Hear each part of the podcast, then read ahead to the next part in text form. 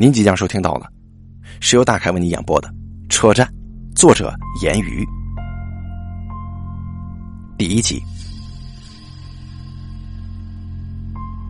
黄昏的灯光给站台蒙上了一股压抑的气氛，没有人说话，只有夏夜的蛐蛐在草丛里时不时的发出几声鸣叫。两个孩子站在站台上。一个是我，一个是我邻居家的哥哥。明明妈妈说过，哥哥可能不会跟我们一起回乡下玩了。但是在最后一刻，哥哥还是出现了。怎么列车还不来呢？我问道。不知道啊，志雄哥哥回答。又低下头去检查车票。按理来说，早就该来了，难道是晚点了吗？感觉像是晚了一个世纪呢。志雄哥哥没有回答我，只是抬头眺望车站对面的那片黑暗。这条列车是最近才通的，之前这个站台荒废了很久。据妈妈说，她刚刚搬过来的时候，这里就已经荒废了，直到去年才开通了一条全新的轨道。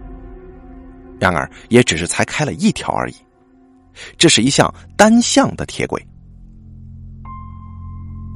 我想到了本该来乡下车站接我的爷爷奶奶。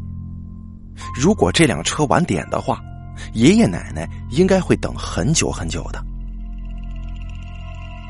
正在我胡思乱想的时候，志雄哥哥突然说话了：“哎，咱们去问问那边那个阿姨吧，这这怎么回事啊？”他指向黑暗。我顺着他的手臂望过去，但是却什么都没看到。嗯，哪里有阿姨啊？那不就在那儿吗？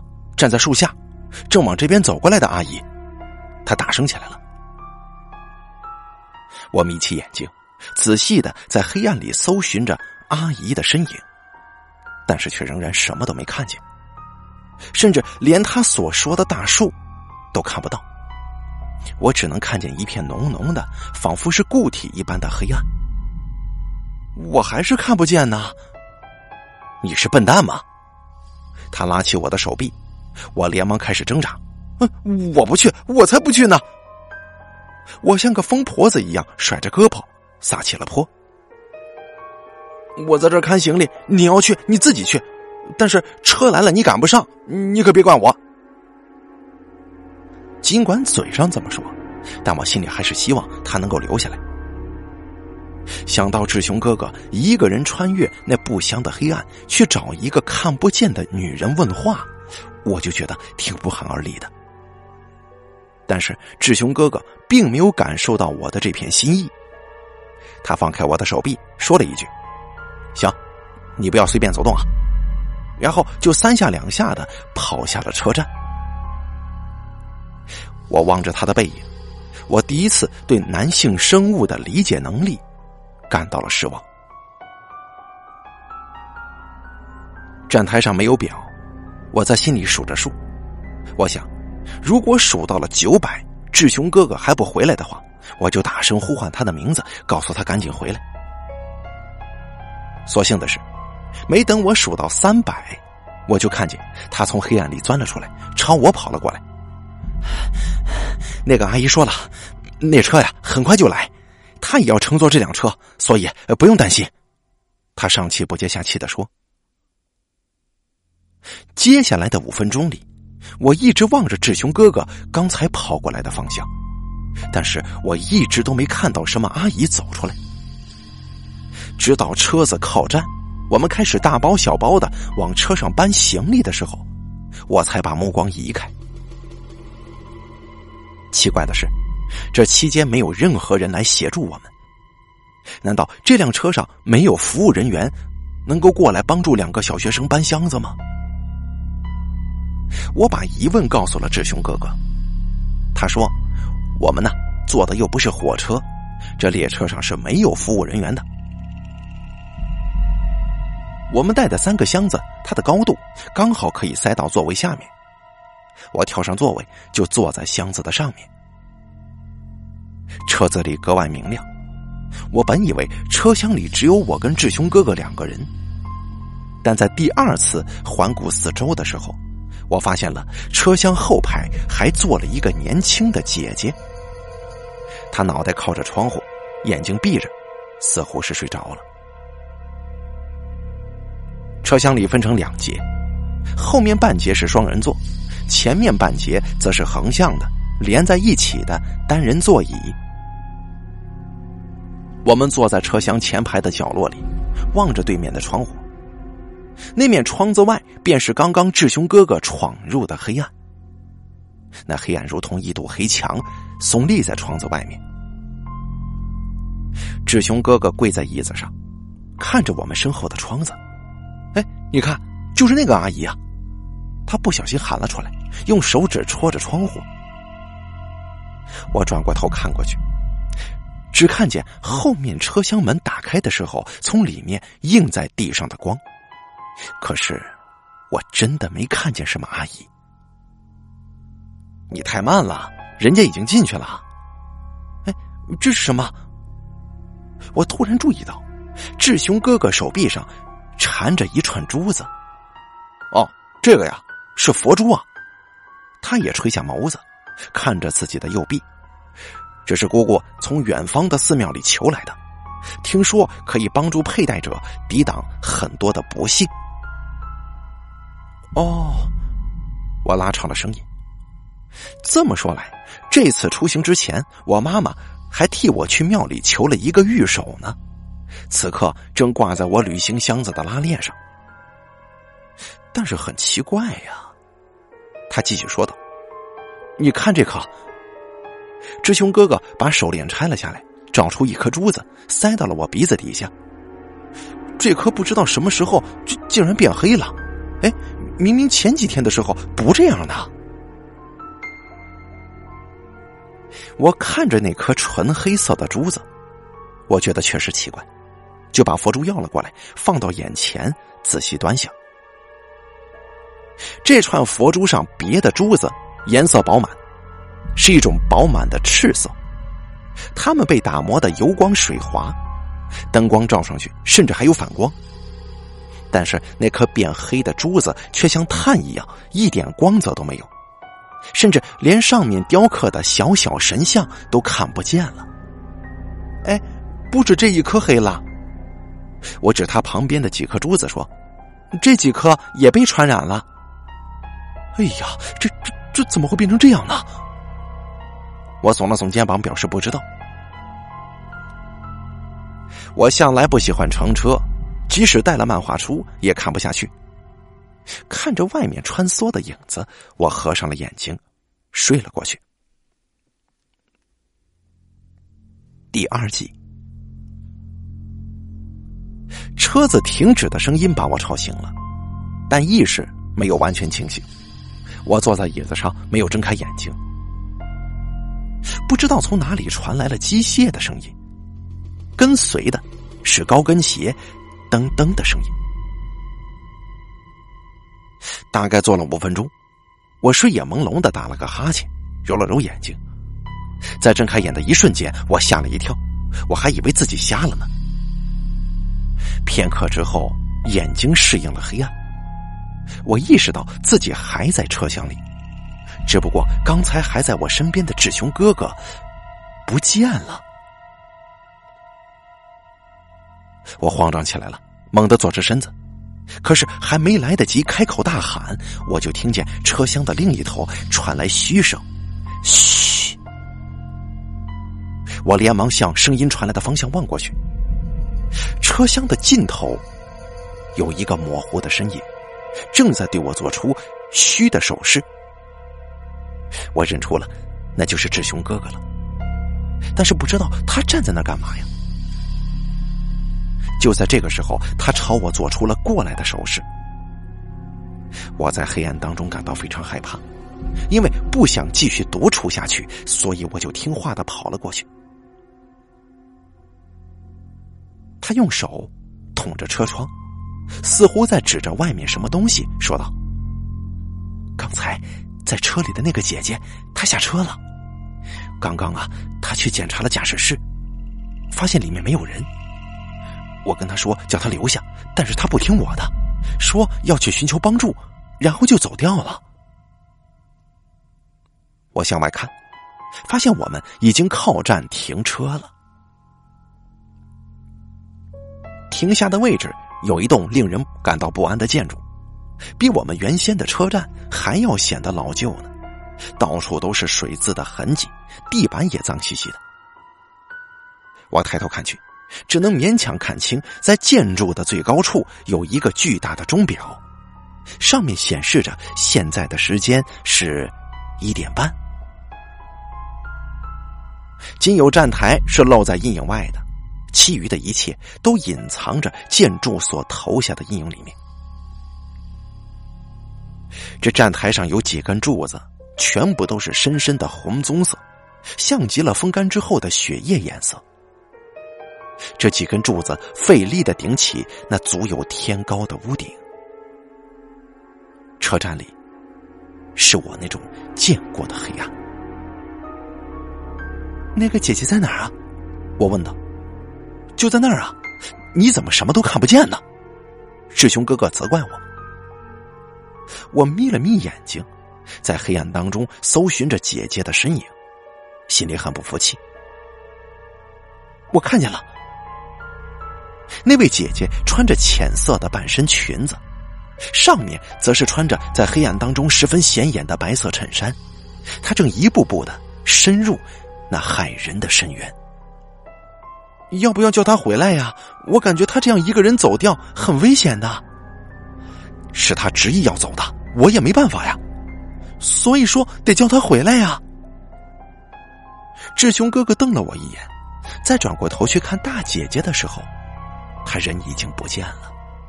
哎，不不见了！他把脸贴到玻璃上，寻找着大姐姐的身影。车厢当中一片死寂。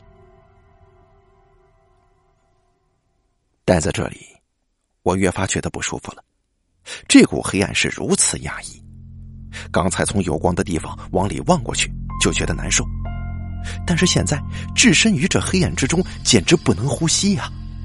再加上空气当中弥漫着一股浓郁的霉菌味儿，大口吸进肺中，仿佛吸进的不是氧气，而是某种会令人中毒身亡的毒气。不知道是不是因为心理的原因，我感觉手脚发冷，两眼发晕，脑袋也有些沉重。对车站的畏惧感越来越强烈了，我感觉自己似乎不应该存在于此，似乎整个空间都在排斥着我。这个空间里弥漫着一种不祥的感觉，我焦躁起来，又烦又怕。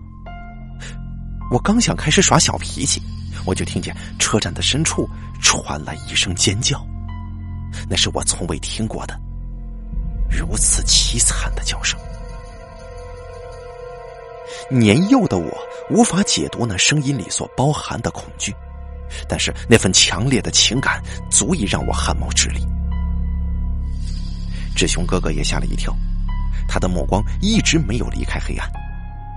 我也探头望过去，我刚一转动脑袋，就看见站台当中冲出来一个身影，用百米冲刺的速度径直的。朝我们奔来！啊！我吓得差点从座位上滑下去，无助的望向志雄哥哥，而后者则是抓住我的胳膊，动了一下，似乎是想带我藏起来，但随即他又僵住了，望向黑暗。哎，等等，还等什么呀？那个是刚才那个姐姐。他意外的变得冷静了。你赶快藏到我们刚才的座位底下，快去！志雄哥哥突然停住了声音，就像是播放机被直接按关掉一样。明明嘴巴还张得很大，但是却发不出一丝声响。他脸上浮现出惊骇的表情，握着我胳膊的手也不受控制的颤抖起来。哥哥的瞳孔放大充满惊恐泪水的眼睛里面倒映出了他恐惧的来源。车站里不再是静悄悄的了。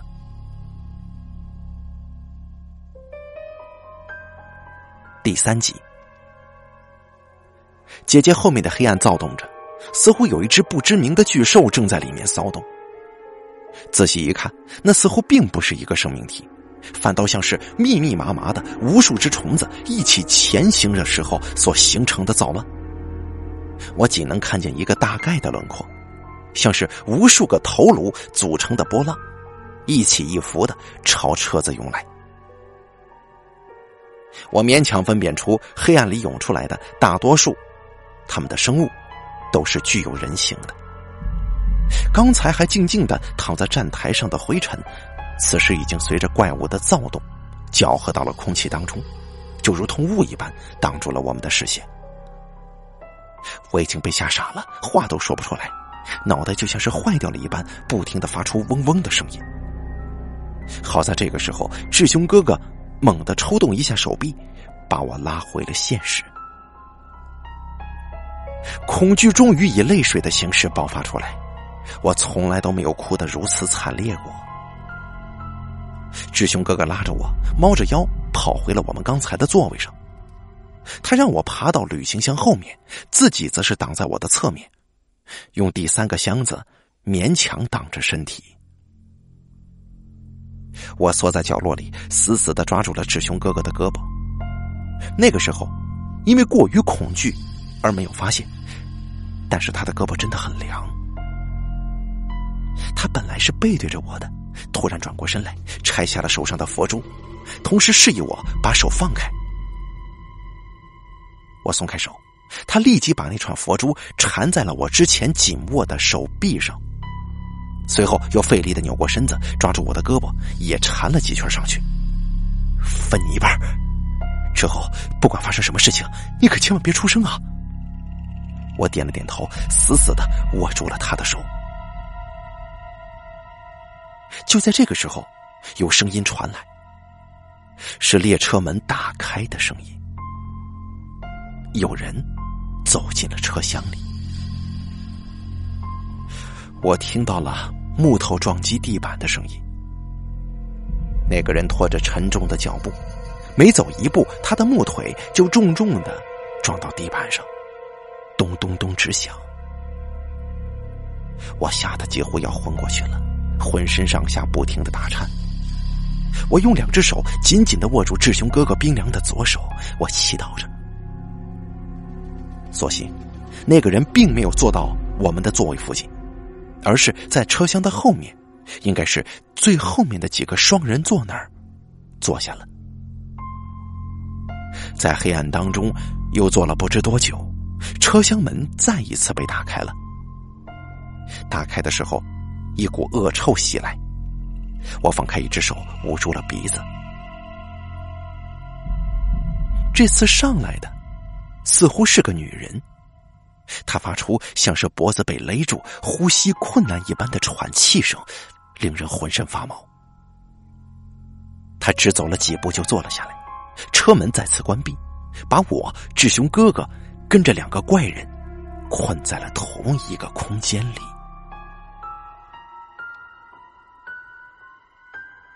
女人一直在大声的喘着气。而男人则是没有发出一点动静，甚至连他的呼吸声都听不到。外面下起了小雨，突然沉重的钟声响起了。现在是凌晨两点钟了，车子发动了。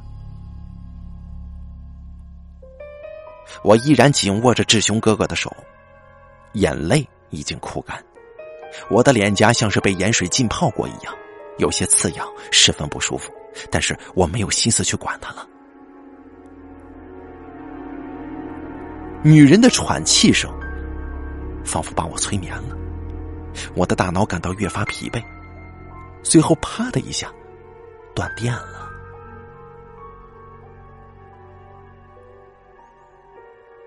当我醒来的时候，天已经蒙蒙亮了，我动了动僵住的手臂。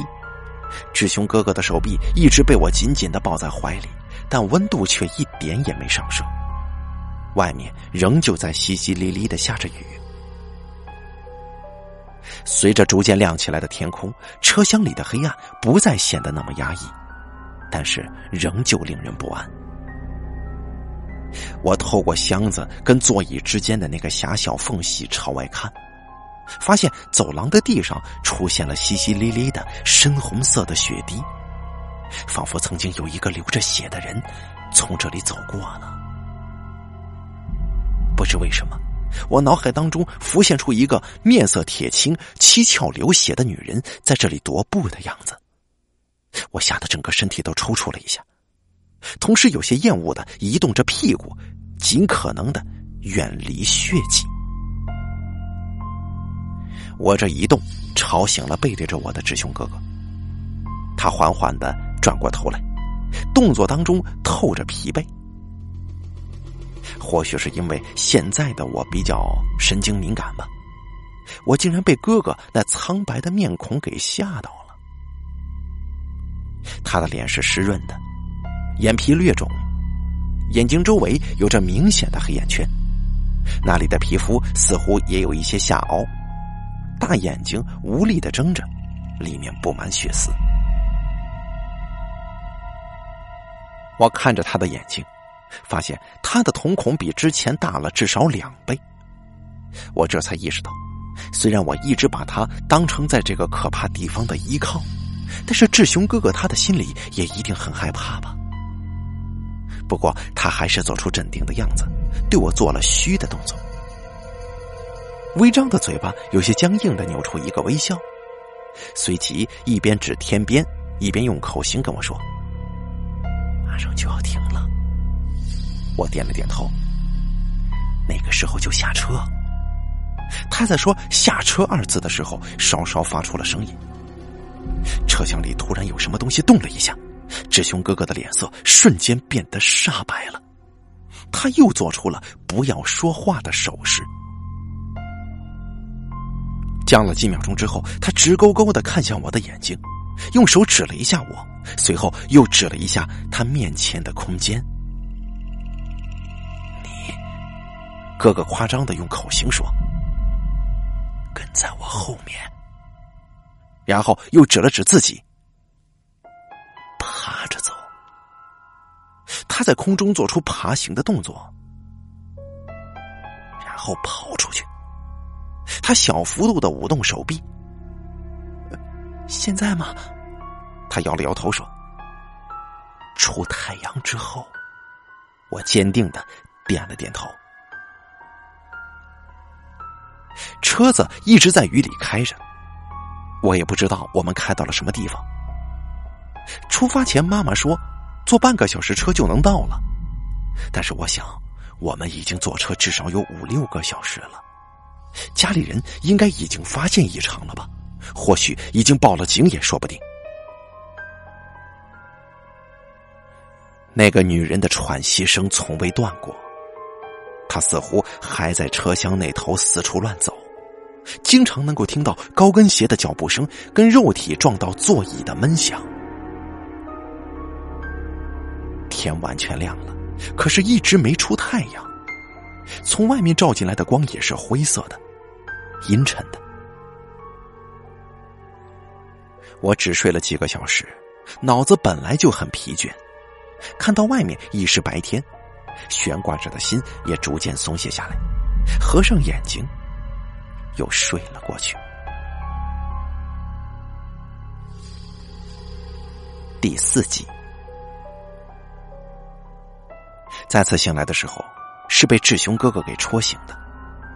迷迷糊糊当中，我发现车子正在减速。志雄哥哥使劲捅着我的脸蛋，即使我睁开了眼睛，也没停手。我真的很想大声吼他，让他别这样，但是因为不想惊动车厢里别的乘客，我也只是不耐烦的把他的手推开。他用自己发明的手语比划着告诉我。停车以后，然后他把手当成列车，比划着让他在空中缓缓的移动，随后突然停下来。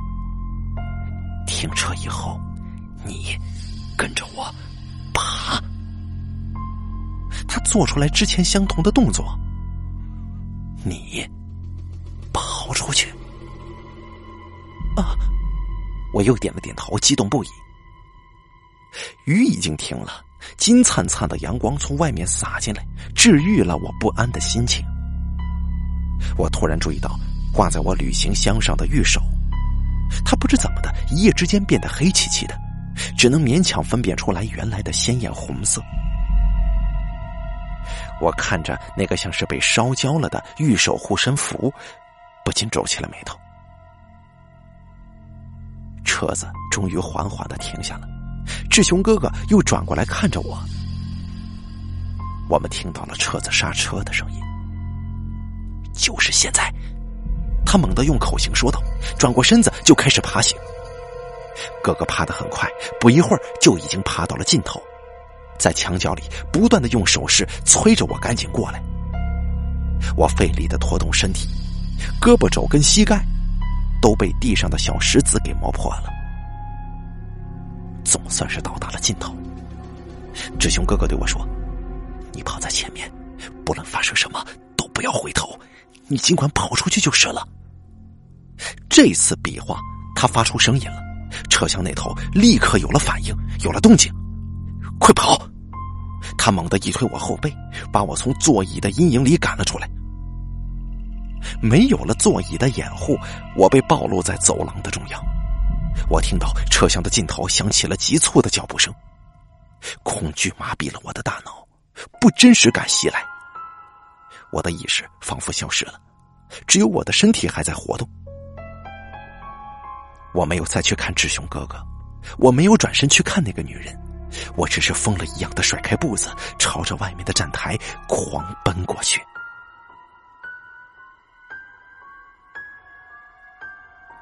我本来就在车门的边上，跑了几步就上了站台，但我还是继续奔跑，尽管身后早已听不到那个女人的脚步声。实际上，我的身后是没有任何声音的。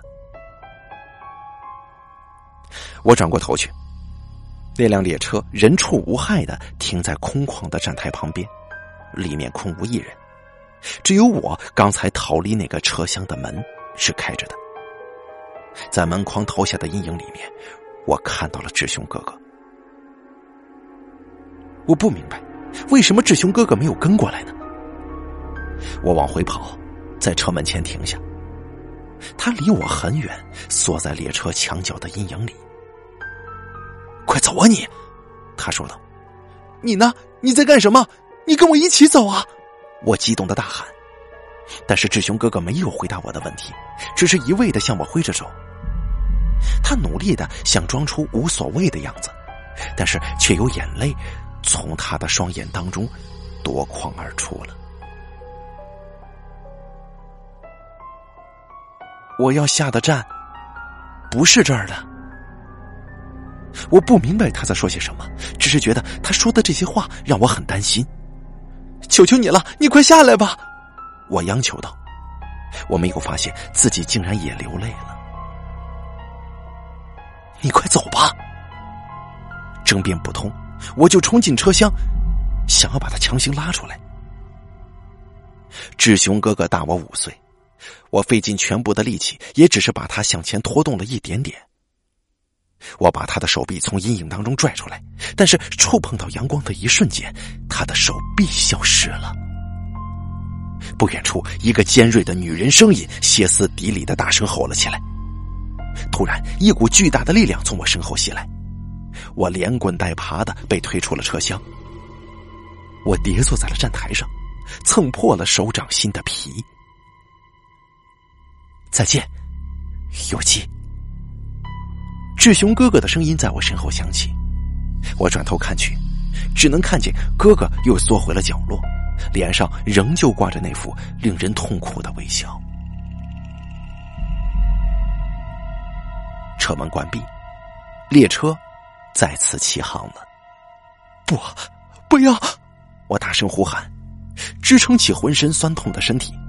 腿下意识的立刻就跟着列车一起奔跑起来。这个站台不大，刚好能够容下一条列车。站台的尽头有一个小天桥，在铁轨上投下了一片阴影。列车飞速前进着，我狂奔到小天桥前面，猛地止住脚步。我感到脖子上的汗毛立了起来，身体第二次因为恐惧而动弹不得。在天桥投射下的影子当中，我看到了车上的乘客，他们的身影一闪而过，但仅仅只是窥视一眼，就足以让我定在原地，浑身上下不由自主的颤抖起来。车厢里挤满了人呢，他们的模样让我险些尿了裤子。虽然只是一闪而过，但是他们的影像却深深的印在了我的视网膜里。我至今甚至还会从梦中惊醒，吓出一身冷汗呢。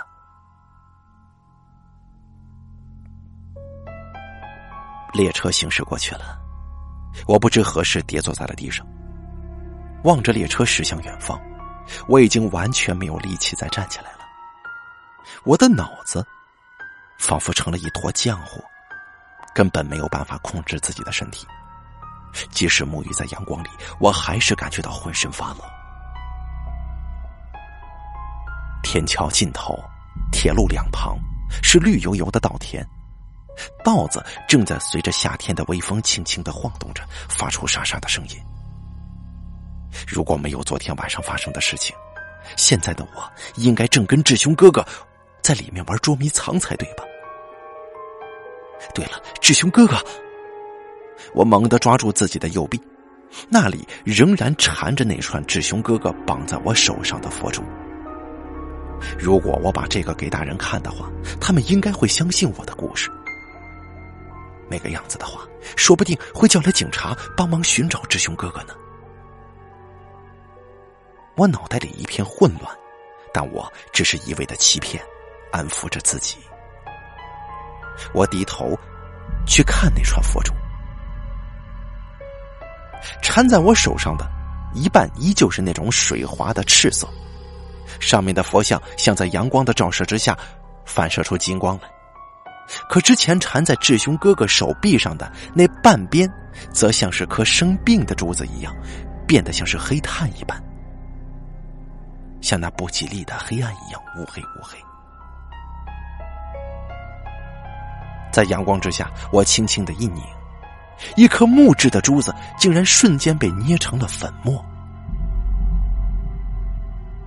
阳光洒在我的身上，我站起来，心里攥着志雄哥哥给我的那串佛珠。蓝天与一望无际的绿色稻田，构成了一幅令人心旷神怡的美景。不远处传来了孩子们嬉闹的笑声，空气当中弥漫着青草的香味儿。我深吸一口气，肺里瞬间胀满清新的氧气。暖风吹来，把我杂乱的碎发都吹到脑后，也吹干了我被泪水润湿的脸颊。我眯起眼睛。阳光是如此的强烈，我望向远方，那辆载着志兄哥哥的列车早已驶出了视线。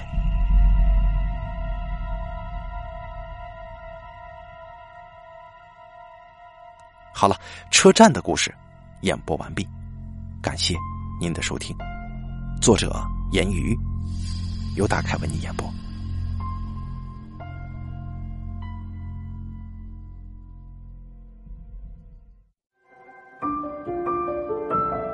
本期故事演播完毕。想要了解大凯更多的精彩内容，敬请关注微信公众账号“大凯说”。感谢您的收听。